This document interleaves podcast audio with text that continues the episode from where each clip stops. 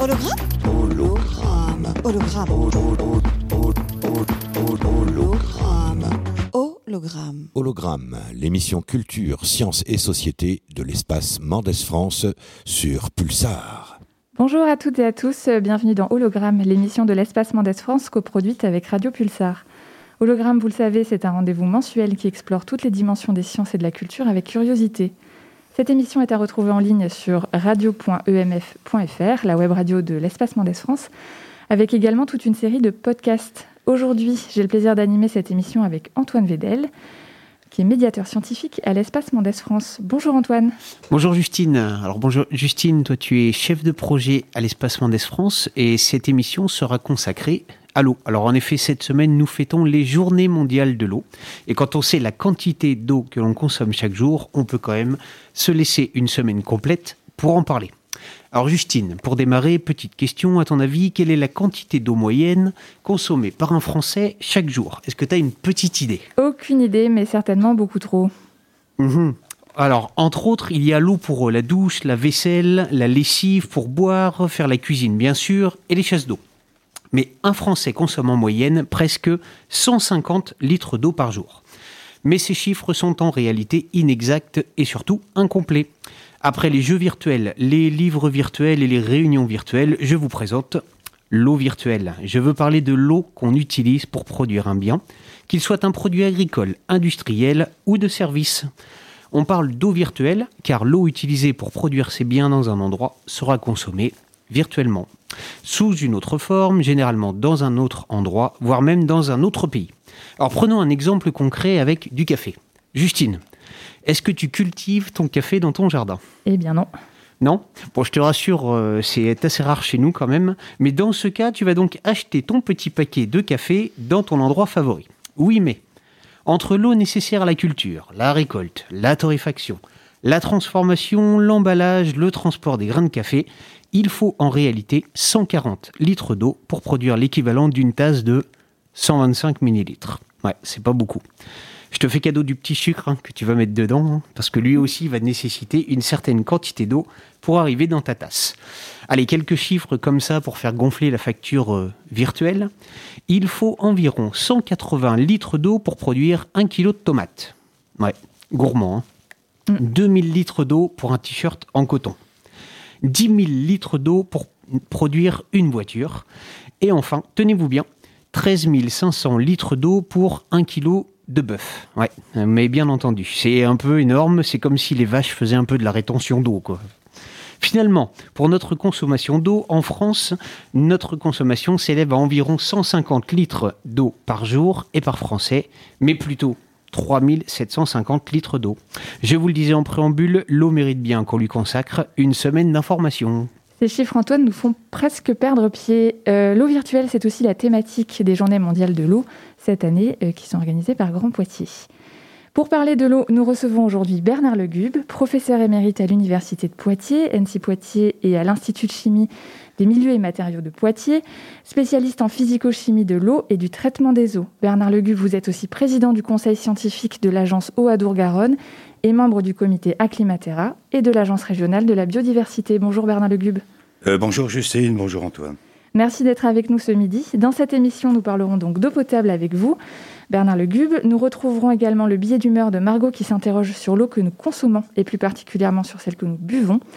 La compagnie Yapak les Flamants Roses, qui sait jouer du violon, nous livrera l'adaptation radiophonique de la BD Curieux sur le gluten.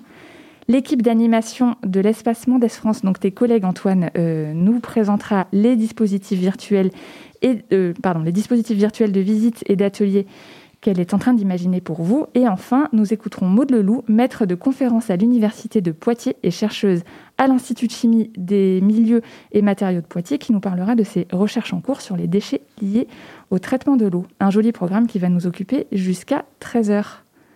Oui, alors Bernard Legube, nous le rappelons, vous êtes entre autres professeur émérite à l'Université de Poitiers, spécialiste de l'eau.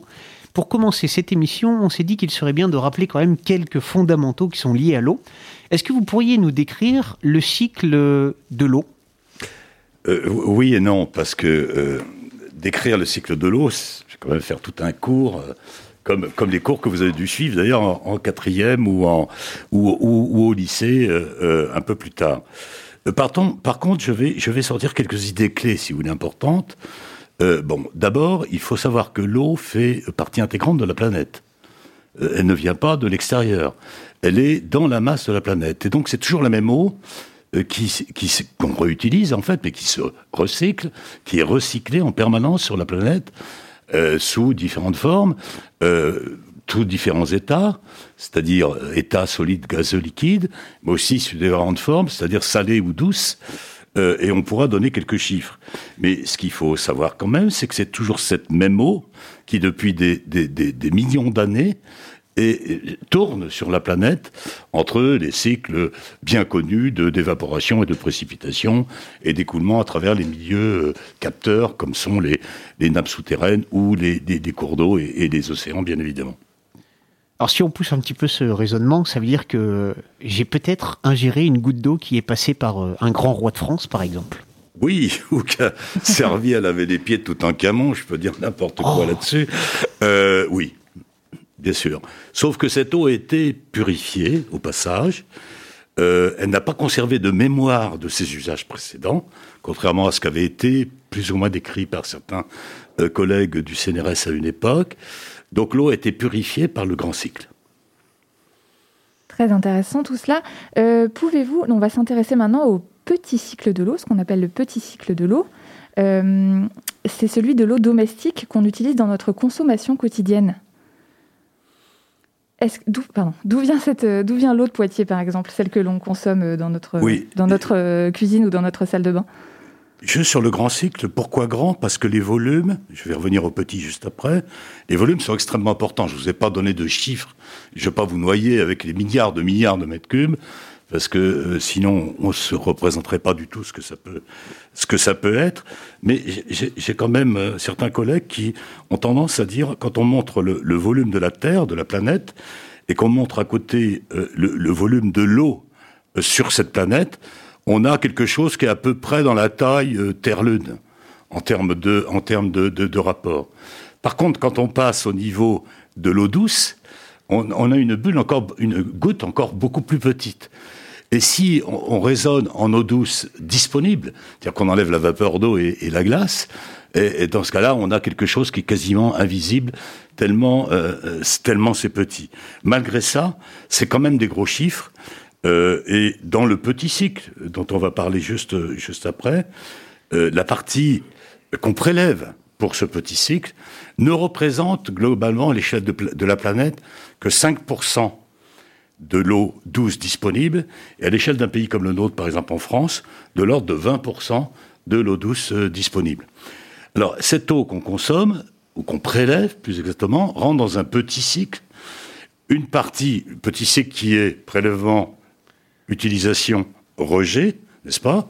Une partie va être consommée, alors parfois très peu, hein. par exemple pour ce qui nous concerne nous, euh, on va prélever 150, on va arriver, on va envoyer, pardon, 150 litres par habitant et par jour dans chaque dans chaque euh, domicile, parce qu'on prélève un petit peu plus, parce qu'on en perd entre le prélèvement et puis l'arrivée au domicile, et on va rejeter quelque chose comme 70 à 80% d'eau usée. C'est-à-dire que quelque part, il y a quand même une consommation qui va se retrouver quelque part sur la planète.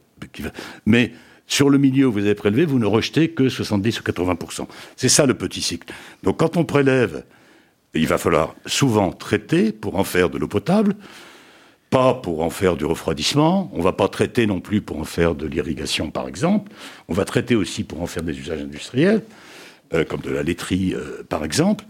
On va consommer, c'est-à-dire on va utiliser l'eau pour le besoin vital qui, euh, pour ce qui concerne l'homme, ou industriel, ou vital pour la plante, lorsqu'il s'agit d'irriguer. Et évidemment, une partie de cette eau va être rejetée, bah, la plante par évapotranspiration, par, elle-même, pour sa croissance, ou, ou vers le sol, et l'homme dans ses eaux usées. C'est ça le petit cycle de l'eau. Tout à fait. Et, euh, et, donc, en fait, ce que vous disiez, c'est que euh, il y a euh, plusieurs euh, manières de prélever l'eau pour ce petit cycle de l'eau. Peut-être que vous pouvez nous indiquer d'où vient l'eau, comment est prélevée cette eau, où est prélevée cette eau du petit cycle de l'eau? En France, je vais vous donner un chiffre quand même. En France, on a 190 milliards de mètres cubes d'eau douce disponibles. On en prélève 20%, c'est-à-dire de l'ordre de 33 à 35 milliards de mètres cubes. Euh, seulement 5 milliards de ces 33 à 35 milliards, donc de mètres cubes, sont consacrés au prélèvement de l'eau potable. Tout le reste, c'est soit l'irrigation, soit l'industrie, et surtout le refroidissement euh, pour euh, l'énergie, qu'il soit nucléaire ou non d'ailleurs. Donc on prélève soit dans les rivières, soit dans les nappes, dans les nappes, c'est-à-dire dans les aquifères, qui sont accessibles bien sûr, parce qu'il y a des aquifères plus ou moins profonds, mais on peut prélever jusqu'à des profondeurs importantes de plusieurs centaines de mètres. Euh, voire pour l'eau thermale, plusieurs milliers de mètres. Mais là, dans ce cas-là, elle n'est pas consommable tellement elle est chargée en métaux. Donc on prélève pour l'eau potable à 30% à peu près dans les rivières, pour produire de l'eau potable, et à 70% à peu près dans les eaux souterraines pour alimenter la population d'eau potable. Alors avant de nous intéresser à l'eau qui coule euh, dans notre robinet, euh, dans son billet d'humeur, Margot a donné la parole aux poids de vin quant à leur consommation d'eau. J'aimerais passer ma commande, s'il vous plaît. Corbeille de crudité, canard aux pêches en aiguillette, et avant toute chose, une eau minérale. Oh, mon eau minérale Allez vite mettre des glaçons dans le zoo du 5, c'est un du chemin Mon eau minérale C'est jamais trop frais. Que nous soyons plutôt salés ou sucrés, chauds ou froids, il est un élément qui nous est essentiel au quotidien, c'est l'eau. C'est l'eau. À ce sujet, chacun et chacune a son mot à dire sur la question. Quand il s'agit de savoir quel type d'eau potable est la plus potable, le débat est ouvert et la discussion va bon train. Et vous Plutôt eau en bouteille ou eau du robinet?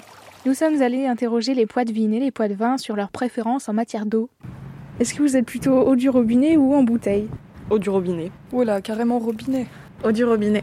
Robinet. Euh, plutôt en bouteille, hélas. Euh, eau en bouteille. Eau du robinet, mais euh, filtrée. Eau du robinet, je trouve ça complètement stupide de s'acheter des bouteilles d'eau, enfin genre de faire payer l'eau surtout, voilà. Euh, moi c'est eau du robinet, et puis ben, euh, eau gazeuse obligée d'être en bouteille. Alors je bois de l'eau du robinet, mais je n'habite pas à Poitiers. Quand j'étais à Poitiers, euh, je consommais de l'eau en bouteille. Il existe quatre types d'eau. L'eau filtrée, eau du robinet que l'on filtre par une carafe ou par des filtres utilisés directement sur les canalisations. L'eau du robinet, l'eau de source qui provient de nappes souterraines et qui est mise en bouteille après analyse. Et l'eau minérale naturelle qui provient également de nappes souterraines et qui est elle soumise à un certain taux constant de minéralisation. L'eau minérale naturelle, en plus d'être concentrée sur certaines zones géographiques, se doit de contenir un certain taux de sels minéraux selon sa définition, sa catégorie et ses certifications. Certaines eaux minérales peuvent ainsi être qualifiées d'eau ayant des bienfaits thérapeutiques. Oh, Elles contiendront plus ou moins de sels minéraux, elles seront plus ou moins riches en fer ou en magnésium et contiendront une dose beaucoup plus importante ou beaucoup plus faible de sels minéraux que d'autres eaux minérales. Il est aussi important de noter que les différences de qualité d'eau du robinet sont en fonction de notre situation géographique. La différence majeure entre eau minérale, eau de source et eau du robinet ne tient pas forcément dans la marge qualitative. Est-ce une question de goût, une question économique ou une question écologique? Nous sommes allés interroger les poids de vigne et les poids de vin à ce sujet. Euh, une question d'argent et de pollution, clairement. Et c'est une question de goût ou c'est une question d'habitude ou de budget? De budget. Euh, je trouve qu'il y a une différence de goût, mais je pense que l'eau en bouteille apporte plus de, bah, de minéraux et de choses, et alors que l'eau du robinet a plus de calcaire sûrement. Mais ouais, c'est une question d'économie. C'est une question d'argent. C'est vrai que l'eau à Poitiers, elle est un peu calcaire. Oui, une question de goût. Dès que j'habite plus à Poitiers, euh, je goûterai l'eau du robinet de où j'habite. Bah, elle est très calcaire, oui, il y a pas mal de dépôts dedans et je trouve qu'elle a moins bon goût. Vous la trouvez pas ni bonne ni mauvaise par rapport à l'eau en bouteille Non, je la trouve pareille. Bah ça va, celle de Poitiers ça va, j'ai pas de mal avec. Alors j'ai jamais acheté de bouteille, enfin même quand j'étais chez mes parents, c'était pas du tout un truc qu'on faisait, on était toujours eau du robinet. Donc euh, c'est une habitude que j'ai gardée. Euh, ouais, elle est un peu moins bonne je pense l'eau du robinet, mais c'est pas grave. Euh, oui, mettre trop de chlore, c'est moins polluant. En ce qui concerne l'eau en bouteille, de la production du plastique servant à fabriquer le contenant, la mise en bouteille de l'eau, jusqu'au recyclage de la bouteille plastique usagée, l'impact environnemental de l'eau en bouteille est objectivement plus coûteux pour l'environnement. En ce qui concerne l'eau du robinet, le calcaire contenu dans certaines eaux du robinet peut être plus ou moins présent en quantité selon les régions. En résumé, l'eau du robinet est l'eau la plus accessible d'un point de vue économique. En ce qui concerne la santé, bien que l'eau minérale naturelle soit la reine dans ce domaine, étant donné sa constance minérale, l'eau de source, l'eau du robinet et l'eau filtrée ne se défendent pas mal non plus. Vous, Bernard Legube, quelle eau buvez-vous? Vous êtes plutôt eau de source, eau minérale ou eau du robinet? Pour moi, eau du robinet, mais non adoucie par un adoucisseur, Par contre, pour des nourrissons, ça sera au minéral. Alors, est-ce que vous pouvez nous parler de la qualité de l'eau à Poitiers et les traitements qui y sont appliqués? C'est-à-dire, avant de la rendre potable, il y a un certain traitement à faire? Oui, ça, le traitement, l'importance du traitement dépend de l'endroit où on prélève. À Poitiers, par exemple, on prélève dans des forages où là, on n'a pas à traiter en dehors de mettre du chlore, même si on en met peut-être un peu trop, comme disait l'auditeur tout à l'heure, euh, parce que euh, l'eau va être véhiculée ensuite dans des réseaux et on doit protéger euh, toute forme de contamination et on doit protéger la santé publique, notamment vis-à-vis des micro-organismes qui peuvent se développer dans les réseaux. Si par contre elle est prélevée dans le Clin, ou en rivière d'une manière générale, mais pour Poitiers dans le Clin, bien évidemment, il faut la traiter pour enlever les matières en suspension, pour enlever les matières organiques naturelles dissoutes, et pour enlever les polluants qui peuvent être présents, comme euh, par exemple les pesticides ou des rejets venant des stations d'épuration. Et donc le petit goût de chlore qu'on sent euh, particulièrement euh, chez nous à Poitiers, euh, est-ce qu'il indique que la qualité de l'eau est, bonne ou mauvaise? Est-ce que ça a une incidence, ce goût de chlore? Est-ce que c'est le reflet de la qualité de notre eau? Alors oui et non. Il indique que la qualité de l'eau est bonne sur le plan microbiologique, qui est le plan principal en termes de santé publique euh, vis-à-vis des maladies euh, hydriques transmises par par l'eau potable. Euh, donc oui, lorsqu'il y a un goût de chlore, ça veut dire qu'on peut boire tranquillement cette eau. Quand on va à l'étranger, par exemple, si vous avez une eau dans des pays en développement qui ne sent pas le chlore, ne la buvez pas.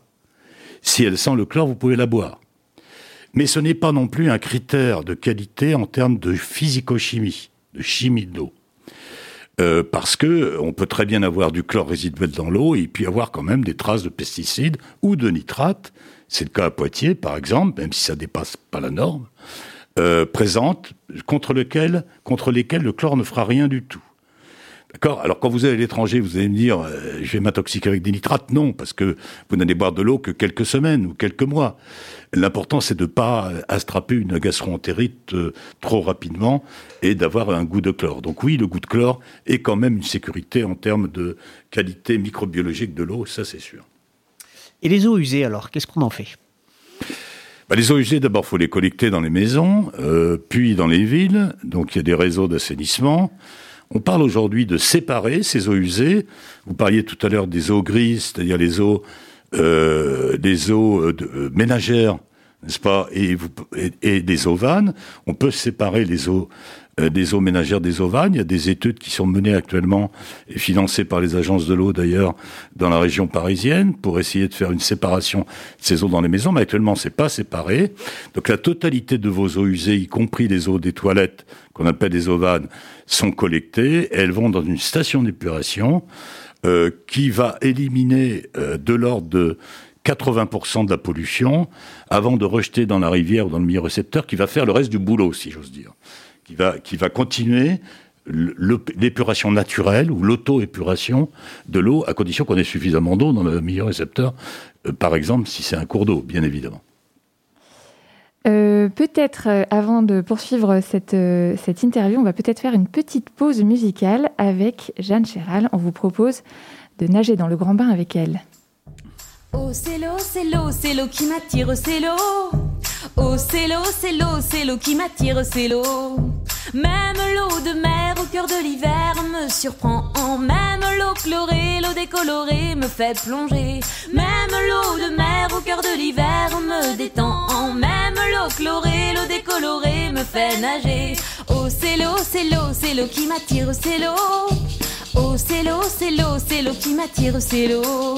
Même l'eau de pluie, l'eau des matins gris me fait sourire. Même l'eau qui boue et l'eau des égouts, même la boue. Même l'eau de pluie, l'eau des matins gris me fait frémir. Même l'eau qui boue et l'eau des égouts sont à mon goût. Oh c'est l'eau, c'est l'eau, c'est l'eau qui m'attire, c'est l'eau. Oh c'est l'eau, c'est l'eau, c'est l'eau qui m'attire, c'est l'eau. Même l'eau qui saoule, l'eau de vie qui coule et qui endort. Même l'eau qui fond, l'eau dans les glaçons, l'eau du bouillon. Même l'eau qui saoule, l'eau de vie qui coule et l'eau qui dort. Même l'eau qui fond, l'eau dans les glaçons, l'eau qui rencontre. Oh c'est l'eau, c'est l'eau, c'est l'eau qui m'attire, c'est l'eau. Oh, c'est l'eau, c'est l'eau, c'est l'eau qui m'attire, c'est l'eau. Même l'eau du corps, qui s'évapore, l'eau de l'eau que j'en ai marre d'être mouillée. Même l'eau du corps, l'eau qui s'évapore, l'eau de vaisselle. Même l'eau qui pue, l'eau qu'elle en a marre d'être bouillue.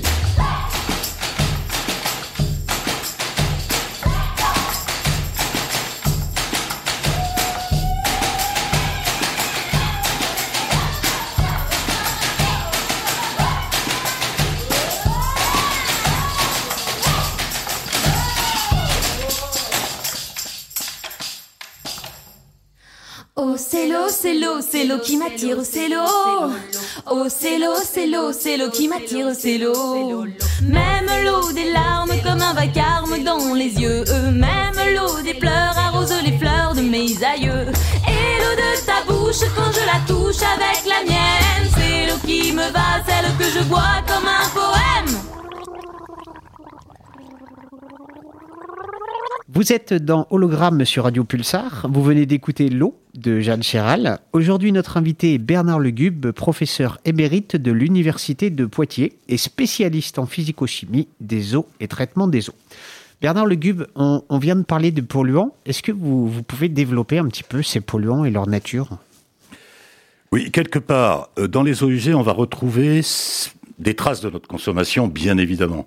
C'est-à-dire quelque part une sorte de d'empreinte ou de miroir de ce qu'on a consommé, mais aussi de notre état de santé. C'est comme ça que on trouvera de la matière organique, bien sûr, issue de nos excréments, mais tout ce qui va avec nos excréments, c'est-à-dire les médicaments qu'on a ingérés, euh, on retrouvera également des cosmétiques parce que on s'est lavé, on s'est douché, on s'est lavé les dents avec des produits qui contiennent des cosmétiques. Et puis on va trouver aussi des microbes. Euh, c'est ce qu'on appelle le microbe, c'est-à-dire des bactéries d'une part, mais aussi des virus, euh, qui reflètera quelque part notre état de santé, tout compte fait. Donc les eaux usées sont un, miroir, un reflet de notre consommation de notre santé. Du coup, euh, depuis maintenant un an, on est en pleine pandémie de coronavirus. On arrive à, suivre les, taux de contamination de Covid d'une ville grâce aux eaux usées? Oui, on a eu très peur d'ailleurs. Euh, parce qu'on s'est posé la question en mars dernier, avril, euh, est-ce que vraiment le virus qu'on retrouve dans les eaux usées est encore actif? Est-ce qu'il est encore infectieux? C'était la grosse question à ce moment-là. Vous avez raison, c'était pour nous une façon de voir à quelle vitesse l'épidémie euh, progressait ou diminuait en mesurant les eaux usées, qui ont toujours une semaine d'avance par rapport aux données euh, purement euh, hospitalières euh, ou de, santé, on va dire. Mais, on avait quand même un doute sur l'eau qu'on rejette en rivière, sur les bouts de stations d'épuration qu'on utilise en épandage agricole. Est-ce que ces bouts sont infectés par du, par du SARS-CoV-2, c'est-à-dire par du coronavirus responsable de, la Covid-19 De- Aujourd'hui, on sait que non c'est pas infectieux, mais on continue à utiliser sur 150 stations, de 150 villes, les stations d'épuration en France, c'est le réseau Aubépine qui fait ça, il y a des collègues de Poitiers d'ailleurs qui y participent, Euh, on continue à utiliser ce suivi des traces, des morceaux de coronavirus qui sont encore présents dans l'eau, des morceaux d'ARN notamment, pour suivre l'évolution de l'épidémie. Alors, Ça se fait comment exactement? Comment est-ce qu'on mesure le niveau épidémique dans les eaux usées? Pardon, si vous voulez, euh, on mesure euh, soit l'ADN, soit l'ARN, là il s'agit d'ARN, euh, du virus. Donc plus le virus était présent, c'est comme si chez vous on mesurait, enfin chez vous, pardon, chez, nos ancêtres, on mesurait, pour voir s'ils sont encore présents, les traces d'ADN par exemple. hein. Donc si le virus était présent dans l'eau, qu'il soit vivant ou qu'il soit inactif, il y a quand même de l'ARN. Il y a de la matière du virus. Donc on mesure l'ARN du virus avec des, ou- des outillages qui s'appellent des, des, PCR quantitatives. Il y en a à Poitiers, euh, à l'hôpital bien évidemment, mais il y en a aussi euh, dans le laboratoire de BI par exemple. Vous disiez euh, tout à l'heure aussi qu'on retrouvait dans, l'eau des traces euh, de, cosmétiques ou de médicaments. Est-ce que ce sont des choses qu'on arrive à traiter par les stations d'épuration? Et euh, est-ce qu'on arrive à éliminer tous les polluants grâce aux stations d'épuration? Voilà, alors, on sait traiter. Les Suisses le font, les Allemands un peu. Mais chez nous en France, on le fait pas ou peu. C'est-à-dire qu'on traite quand même les traitements de base, si vous voulez, de l'eau usée, éliminent une partie de ces cosmétiques et de ces résidus médicamenteux, mais on ne les traite pas assez. Donc on en rejette dans les rivières. Alors maintenant, quelle est leur toxicité réelle? Quel est l'effet cocktail de ces molécules sur la biodiversité et sur la santé publique lorsqu'on utilise cette eau pour faire de l'eau potable? C'est quand même un peu le grand flou pour le moment. Bernard Legube, vous faites partie du comité scientifique régional Acclimatera, qui a été créé à l'initiative de la région Nouvelle-Aquitaine pour mener une mission d'expertise sur l'impact du changement climatique dans notre région. Vous avez contribué notamment au rapport qui est sorti en 2018 pour la partie eau, air et sol. Et à Poitiers, par exemple, on remarque que le niveau du clin est souvent très bas fin septembre. Donc ma question serait, est-ce qu'on aura toujours assez d'eau l'été pour alimenter le réseau d'eau potable à Poitiers, par exemple, hein, si on veut être chauvin, toute l'année. Oui, pour alimenter le réseau d'eau potable, oui. Parce que ce sera toujours la priorité des priorités. Par contre, est-ce que ça sera aux dépens des autres usages, c'est-à-dire de l'irrigation, probablement? Est-ce que ce sera aux dépens de l'usage euh, des milieux naturels, de la biodiversité aquatique? Probablement aussi, puisqu'on estime que euh, sur le grand sud-ouest de la France, en 2050, on aura perdu entre 20 et 40 du débit moyen annuel de nos rivières, de nos cours d'eau. Que ce soit les, fleuves, comme la Garonne par exemple, ou les petits, les petits cours d'eau avec des assecs, euh, bien évidemment, euh, très importants.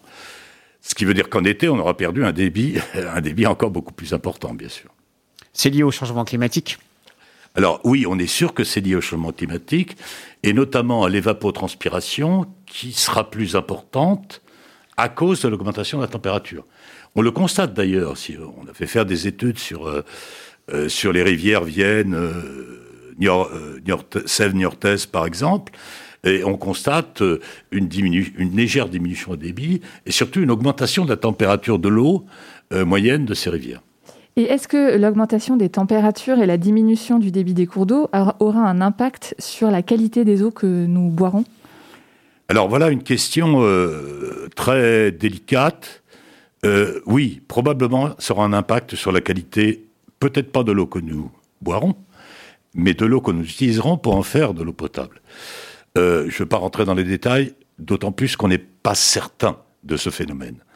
Par contre, ce qui est sûr, c'est qu'à qualité égale, et ça sera à qualité égale pour l'autre consommation, le prix de l'eau augmentera nécessairement au moins par un facteur 2, voire par un facteur 4 dans les 20 ans qui viennent. Donc c'est immédiat, dans les 20 ans qui viennent, c'est presque demain. Pour vous, oui. Antoine parlait tout à l'heure de, de, la sécheresse, des sécheresses de plus en plus fréquentes qu'on peut observer en fin d'été, l'été ou en fin d'été. Parallèlement, on remarque aussi qu'on a des, des précipitations qui sont très très fortes l'hiver. Il y a encore eu des inondations récemment euh, euh, il y a quelques mois, et notamment on a vu euh, euh, en Charente-Maritime ou dans Lot-et-Garonne, pour parler juste de notre région, qu'il y a eu des inondations assez fortes. Est-ce que le changement climatique aura un impact sur notre accès à l'eau avec des périodes où on aura une surabondance de ressources et des périodes où justement on aura un, manque d'eau? Oui, il y aura des périodes, ce que je disais tout à l'heure, à partir du moment où il va y avoir une diminution de débit moyen des rivières, euh, il est bien évident que si on regarde sur l'année, c'est dans la période estivale euh, où on a le plus besoin d'eau, en fait, notamment pour l'irrigation, euh, qu'on manquera le plus d'eau. donc ça sera probablement, pour vous donner un chiffre, le, grand sud-ouest de la France, Nouvelle-Aquitaine Nouvelle pardon, et Occitanie, prélève à peu près 2 milliards de mètres cubes d'eau par année pour ses usages, y compris énergétiques. Euh, on sait qu'en 2050, on manquera 1 milliard de cette eau. Donc plus de la moitié nous manquera, et principalement en été. Donc, ça répond directement à votre question. Oui, l'été, on aura moins euh, d'eau dans les rivières, on aura plus d'assec, c'est-à-dire plus de petits cours d'eau qui seront complètement asséchés, on aura des sols plus secs, mais on aura toujours un accès à l'eau potable parce qu'on fera toujours ce qu'il faut pour que la population ait un accès à l'eau potable. C'est pas pour ça d'ailleurs qu'elle doit consommer beaucoup plus qu'elle consomme aujourd'hui, bien sûr. Merci Bernard Legube. Vous restez avec nous jusqu'à la fin de l'émission? Oui, avec plaisir. Connaissez-vous Curieux? Curieux, c'est le média d'information scientifique des quatre centres de culture scientifique dont l'EMF fait partie. Sur Internet et sur les réseaux sociaux, Facebook, Instagram, TikTok et j'en passe, Curieux décrypte l'actualité scientifique de manière ludique et concise, analyse les fake news et les théories complotistes et propose des actualités sur les innovations et les initiatives de notre région. Parmi les nombreuses BD numériques publiées par Curieux, l'une aborde le gluten qu'on soupçonne de bien des mots. La compagnie victavienne d'improvisation théâtrale Il n'y a pas que les flamants roses qui savent jouer du violon nous propose une libre adaptation radiophonique de cette mini BD.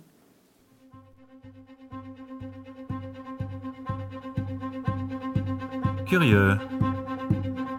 Démêle le vrai du faux, bouscule les idées reçues et imagine le futur. Le gluten, arnaque ou nécessité de santé?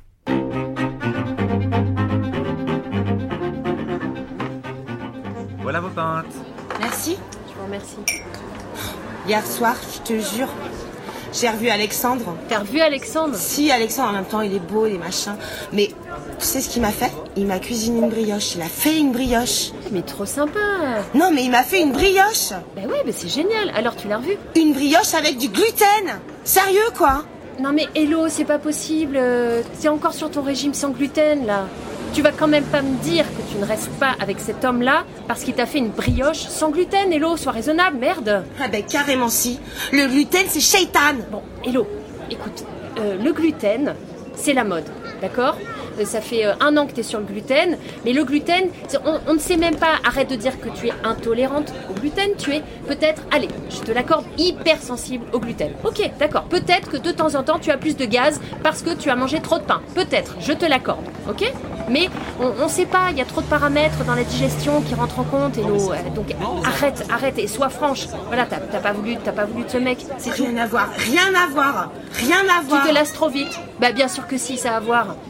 Puis, et puis merde là, regarde, qu'est-ce que t'es en train de faire? T'es en train de boire une bière Bon bah dans la bière, il y a du blé, dans le blé, il y a du gluten. Donc t'es en train de boire du gluten. Oups Oh merde, Hello Non Tu viens de cracher tout ton gluten sur mon vison là Oh non, je venais de l'acheter hier là Ah, je suis désolée, Sophie, mais en même temps, c'est un symbole, hein, tu vois.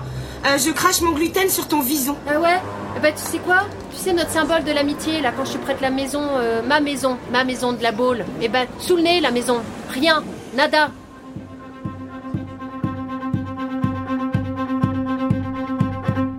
Curieux. Vous venez d'entendre une scène entièrement improvisée par des comédiennes et très librement inspirée de la bande dessinée de Clémence Gouy, Le gluten, arnaque ou nécessité de santé? En partenariat avec l'Espace Mendès France. Merci aux comédiennes Frédéric Lucas, Sandrine Petit et à la réalisation Julien Play. Par la compagnie, il n'y a pas que les flamants roses qui savent jouer du violon. Bienvenue sur Radio Pulsar. Euh, Si vous nous rejoignez, nous sommes dans Hologramme avec Bernard Legube, qui est euh, professeur émérite à l'Université de Poitiers et spécialiste euh, de l'eau. Nous parlions à l'instant du changement climatique et de son impact. En tant qu'expert euh, expert, euh, du, du com- du comité Acclimatera, est-ce que vous avez des préconisations à faire quant euh, euh, aux, anticipations qui sont nécessaires pour affronter ce- ce- ces, effets-là en termes d'accès à l'eau, de ressources Oui, c'est ce qu'on appelle l'adaptation au changement climatique, en fait. Hein, ce que la question que vous me posez. Oui, bien sûr, il y a des petites solutions, c'est-à-dire qui ont des impacts euh, faibles sur le volume économisé, et il y a des grosses solutions, et, évidemment des moyennes solutions. Et, mais il n'y en a aucune à exclure. Euh, comme on a parlé de mix énergétique à une époque, on peut parler de mix hydrique, euh, qui est un, mot, une définition d'ailleurs donnée par mes collègues hydrogéologues d'Acclimatera. C'est-à-dire qu'il faut utiliser toutes les solutions et d'une manière la plus solidaire possible, bien évidemment. Alors, ça va de l'économie d'eau que vous pouvez faire, vous, à votre échelle de consommation, euh, à l'économie d'eau qu'on peut faire au niveau municipal dans la distribution, à l'économie d'eau que peuvent faire les agriculteurs au niveau de l'irrigation, ainsi que toutes les solutions alternatives comme le dessalement d'eau de mer, euh, la réutilisation des eaux pluviales, la réutilisation des eaux usées, mais surtout, ça passe aussi par le stockage. On ne pourra pas, en 2050 et après, continuer à vivre avec le niveau de consommation d'eau euh, que nous avons actuellement, si on ne fait pas des stockages supplémentaires.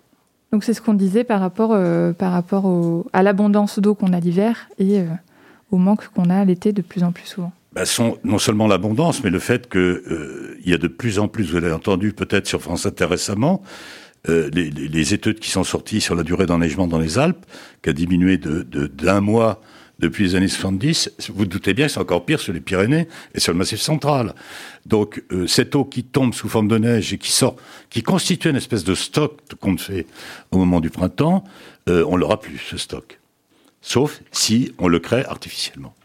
Vous parliez de l'eau tout à l'heure pour l'énergie et les centrales nucléaires. C'est un gros consommateur aussi. C'est pas un consommateur, c'est un, un gros préleveur d'eau. Hein, le, prélèvement pour l'é- l'énergie en France est au moins, j'ai plus le chiffre exactement en tête, excusez-moi, mais au moins de la moitié de la totalité des prélèvements. Euh, c'est énorme. Mais, mais ça ne consomme pas. Une centrale nucléaire rejette à quelque chose près, à 1% près peut-être, euh, qui est rejetée sous forme de vapeur, rejette l'eau liquide de telle, euh, l'eau liquide qu'elle prélève, pardon. Mais par contre, il y a un besoin pour refroidir. Pareil pour l'hydroélectricité, qui a un besoin pour faire tourner les turbines, bien sûr. Merci Monsieur Legube. Vous êtes bien dans Hologramme sur Radio Pulsar et il est temps de faire une nouvelle pause musicale.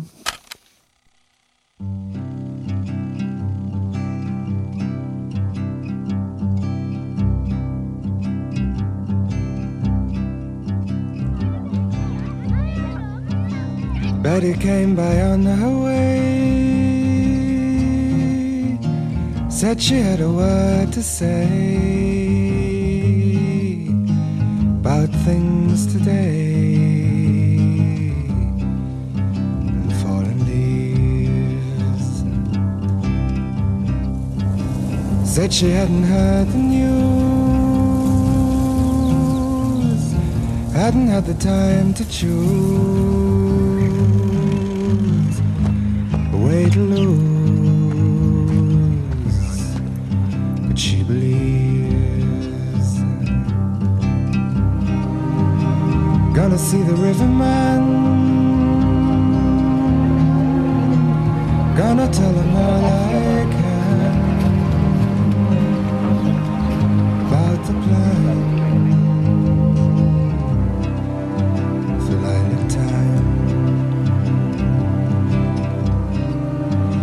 If he tells me all he knows about the way his river flows and all night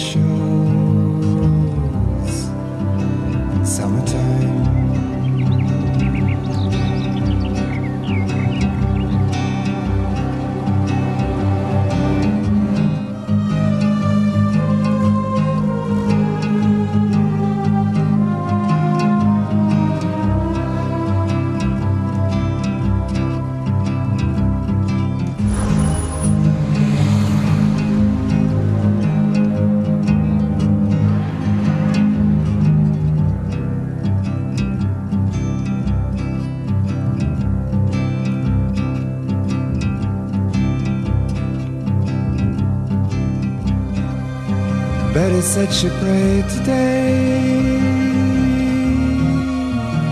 for the sky to blow away, or maybe stay. She wasn't sure. For when she thought of summer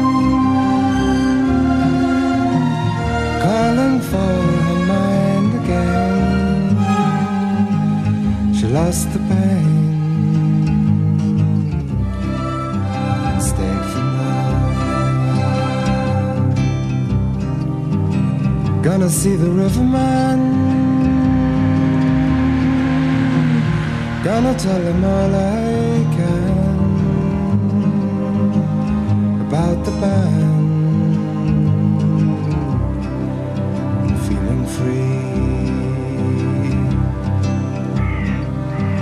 If it tells me all it knows about the way this river flows. I don't suppose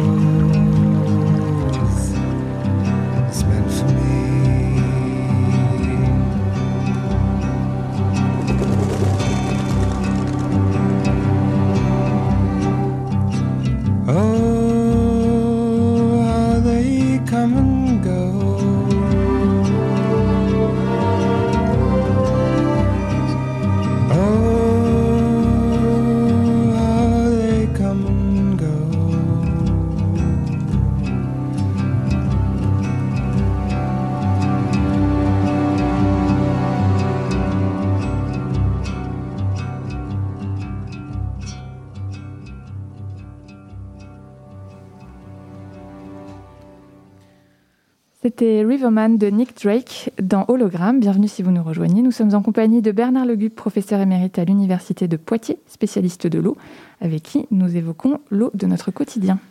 Alors passons à présent à l'actualité de l'espace Mendes France. Nous sommes toujours fermés, mais nous avons des petites nouveautés à vous annoncer, notamment les visites virtuelles d'exposition et les e-classes. Bonjour à toutes et tous dans le studio et derrière les haut-parleurs. Vous ne pouvez pas venir à l'espace Mendes France, qu'à cela ne tienne. L'espace Mendes France viendra à vous. C'est là l'objet des e-classes et des e-visites. Même fermé au public, l'espace Mendes France est plein de ressources et toute l'équipe déborde d'idées pour partager avec vous animations et visites d'exposition pour satisfaire votre curiosité. Ainsi, vous pouvez dès maintenant participer derrière votre écran à ces prestations en live. Pour commencer, nous vous invitons à nous rejoindre au cœur de Maths et Mesures, une exposition composée de six pôles différents. Mesurer la Terre, mesurer les longueurs, mesurer les surfaces, mesurer les volumes, mesurer les mondes lointains et mesurer les changements climatiques. À partir du mois d'avril, vous retrouverez aussi l'exposition sur l'amphithéâtre de Poitiers, qui est, à l'heure où je vous parle, en plein développement pour vous emmener plusieurs siècles en arrière et faire revivre l'espace d'un instant ce vestige du passé. Pour accéder à ces expositions, rien de plus simple. Rendez-vous sur le site internet de l'espace Mendes France, emf.fr. Vous n'aurez alors plus qu'à réserver votre place sur la billetterie en ligne. Un lien de connexion vous sera envoyé pour accéder à la plateforme Big Blue Button, grâce à laquelle vous pourrez suivre votre guide dans les méandres de la salle d'exposition. Par ailleurs, chers enseignants, sachez que vous avez, vous aussi, la possibilité de proposer à votre classe un atelier en ligne.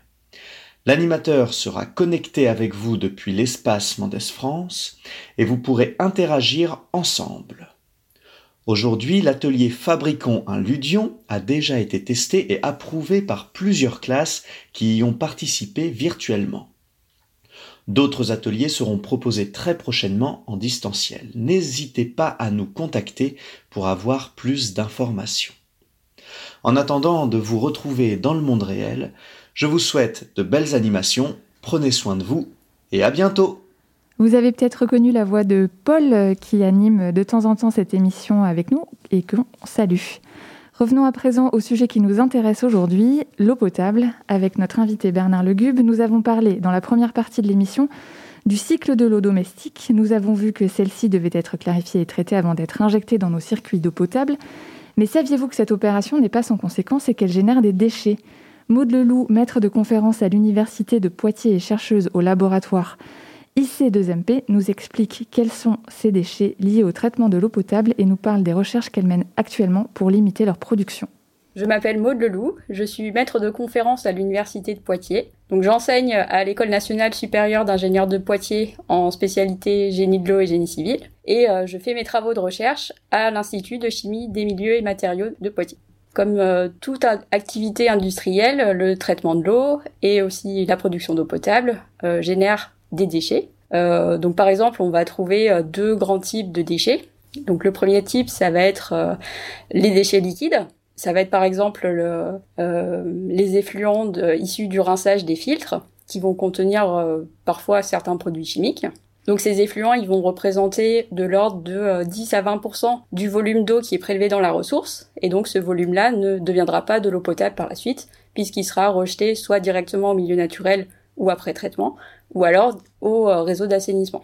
Donc le deuxième type de déchets qu'on va trouver, c'est des déchets solides, par exemple euh, des boues qui sont euh, issus de la clarification des eaux, c'est-à-dire des boues qu'on récupère après l'agglomération de toutes les matières en suspension. On peut trouver aussi euh, tout ce qui va être euh, charbon actif usagé, charbon actif en grain qui aura servi par exemple à éliminer tous les composés organiques qui sont dissous. À l'échelle euh, d'une ville comme Poitiers, les déchets solides vont représenter environ 200 à 500 tonnes par an, juste pour le traitement de l'eau potable. Ce qu'il faut savoir, c'est qu'au niveau du traitement de l'eau, plus généralement de la dépollution, il est très rare qu'un procédé élimine complètement un polluant. On a plutôt tendance à concentrer et déplacer la pollution qui peut potentiellement aboutir à la production d'un déchet qui va être dangereux. Donc l'activité de dépollution, c'est finalement l'un des plus gros contributeurs à la production de déchets dangereux. Et ça, c'est une vision que euh, la plupart des gens n'ont pas. Alors mes recherches euh, portent justement sur euh, la réduction des impacts environnementaux des usines de production d'eau potable.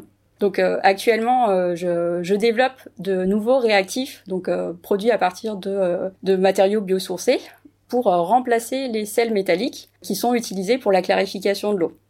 Donc à l'heure actuelle, en fait, on utilise des sels de fer ou des sels d'aluminium qui vont servir à agglomérer les matières en suspension et à euh, éliminer une partie des matières organiques dissoutes qui sont responsables euh, du trouble, de la coloration et du goût qu'on peut avoir dans les eaux.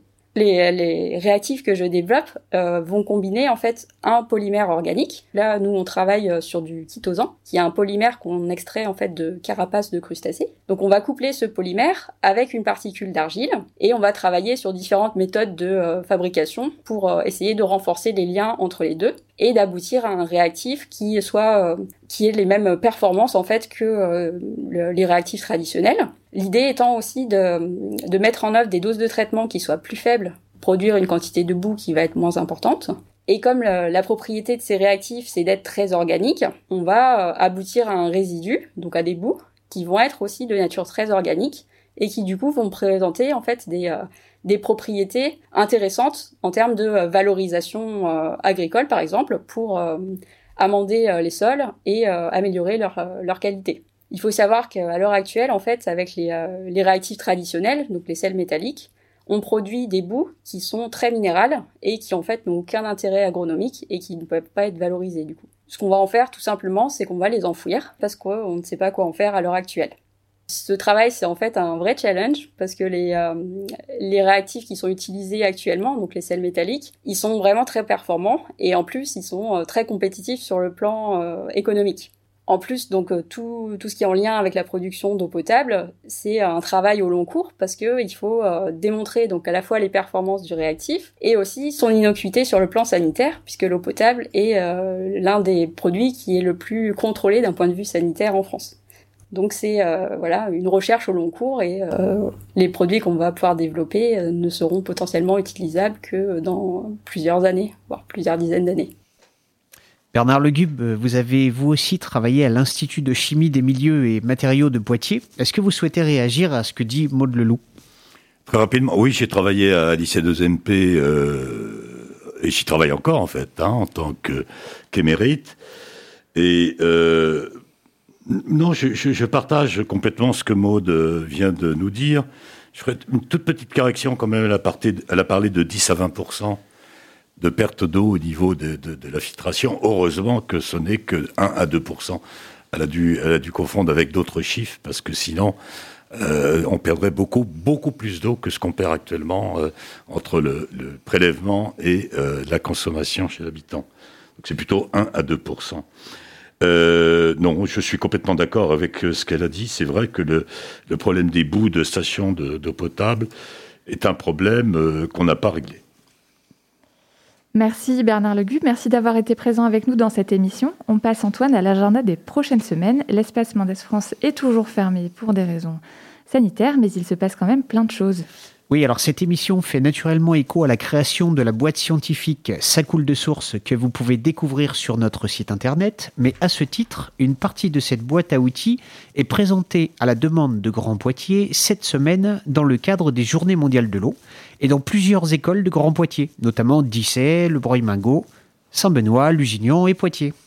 Le lieu multiple est engagé dans un projet de coopération culturelle internationale en partenariat avec l'Institut français de Ramallah. Patrick Tréguer nous parle de ce projet.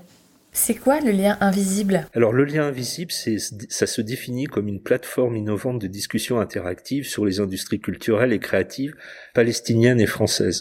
C'est un projet en gros qui se pose les mêmes questions qu'on se pose en France, comme euh, le temps de confinement, quelles initiatives ont été euh, mises en place pendant cette période, comment conserver un lien avec le public, comment continuer à créer malgré les contraintes. Tout ça est organisé par l'Institut français de Jérusalem à Ramallah. Cette communauté d'agglo euh, compte 220 000 habitants. Et c'est un endroit où il y a une vraie richesse culturelle. euh, Et donc, on travaille déjà avec des partenaires comme le Palestinian Museum, qui est une institution indépendante qui se consacre au soutien d'une culture palestinienne ouverte et dynamique. On a également une école de cirque qui s'appelle la Palestinian Circus School. On a le Ashtar euh, Théâtre qui repose sur trois piliers artistiques. Le théâtre pour la jeunesse, le théâtre social et le théâtre professionnel. On a également le Tamer Institute for Community Education, qui est une organisation éducative non gouvernementale à but non lucratif et travaille avec et pour les enfants, les jeunes en fournissant des environnements et du matériel d'apprentissage sûr et convivial.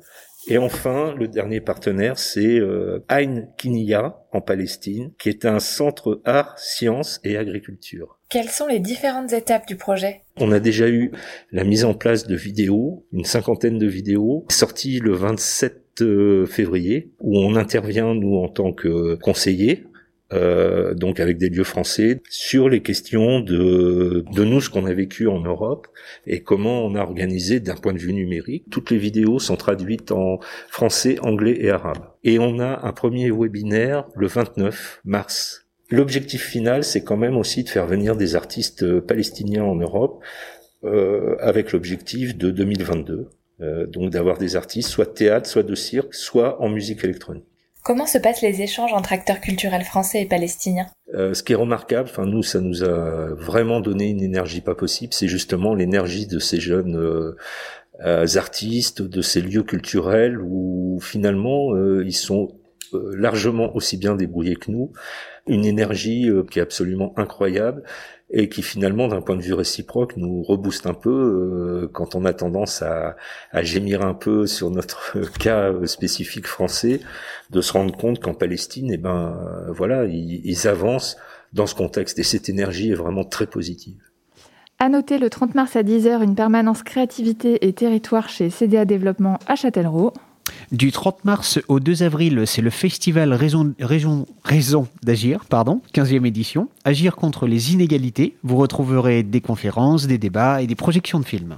Le 30 mars à 20h30, euh, une conférence sur la prise en charge des troubles bipolaires en partenariat avec Argos 2001 dans le cadre de la Journée mondiale des troubles bipolaires. Le 1er avril à 18h30, tirage argentique, esthétique et tradition. C'est une web conférence de Thomas Consani, tireur argentique noir et blanc, laboratoire Dupont Fidab, Paris, en partenariat avec l'Université de Poitiers. Le 6 avril à 18h30, la chirurgie plastique pour reconstruire les corps. C'est une table ronde en ligne du pôle Info Santé avec Franck Leclerc, professeur chef du service chirurgie plastique du CHU de Poitiers et en partenariat avec le CHU de Poitiers, bien sûr. Du 6 avril au 2 janvier 2022, une nouveauté Antoine à l'espace Mendès France. Nous ouvrirons une exposition qui s'intitulera Du Colisée à l'amphithéâtre de Poitiers. Antoine, toi tu animeras cette exposition, est-ce que tu peux nous en parler? Ouais, je vais essayer de vous faire un petit teaser alléchant. hein. Alors, dans la ville antique de Limonum, c'est le nom de Poitiers à l'époque. Un amphithéâtre, parmi les plus grands édifices de spectacle de la Gaule romaine, pouvait accueillir, tenez-vous bien, 30 000 personnes. Vous le saviez ça? Que reste-t-il de cette ingénieuse construction conçue pour les combats de gladiateurs? Et comment les archéologues ont-ils pu reconstituer ce monument et son histoire au fil du temps? Le Colisée de Rome, le plus grand de tous les amphithéâtres, a-t-il servi de modèle aux amphithéâtres de l'Aquitaine romaine? L'exposition de l'Espace Mendès France, réalisée en partenariat avec le pôle patrimoine de la ville de Poitiers et de Grand Poitiers, le musée Sainte-Croix et l'INRAP vous proposent donc de répondre à toutes ces questions. Du 9 au 16 avril, le lieu multiple accueillera en résidence la plasticienne Marianne Violès pour son projet intitulé Un lieu à soi. Vous pourrez assister à la sortie de résidence en ligne le 16 mars à 18h30. Vous retrouverez toute la programmation détaillée de l'Espace Mendès France sur notre site internet emf.fr. Bernard Lecube, merci d'avoir répondu présent à notre invitation. Ça a été un plaisir d'échanger avec vous sur ce sujet passionnant. Merci aux auditeurs, aux auditrices d'être avec nous aujourd'hui. On vous retrouve le 24 avril pour la prochaine émission d'Hologramme. Nous parlerons d'histoire et d'archéologie gallo-romaine en partant sur les traces des amphithéâtres. D'ici là, restez connectés pour suivre notre actualité et nos événements en ligne. Vous pouvez également réécouter cette émission ainsi que de nombreux podcasts sur notre web radio radio.emf.fr. Merci aux équipes de l'EMF qui nous ont aidés à préparer cette émission, ainsi qu'à l'équipe de Pulsar, Margot pour sa chronique et Yann à la régie. On termine en musique avec une mixtape composée grâce à l'application libre Homescape, application de création sonore développée par le lieu multiple. On vous invite à la télécharger, à enregistrer des sons, des sons chez vous, à composer des musiques et à nous les envoyer pour qu'on puisse les diffuser dans cette émission. À bientôt et prenez soin de vous.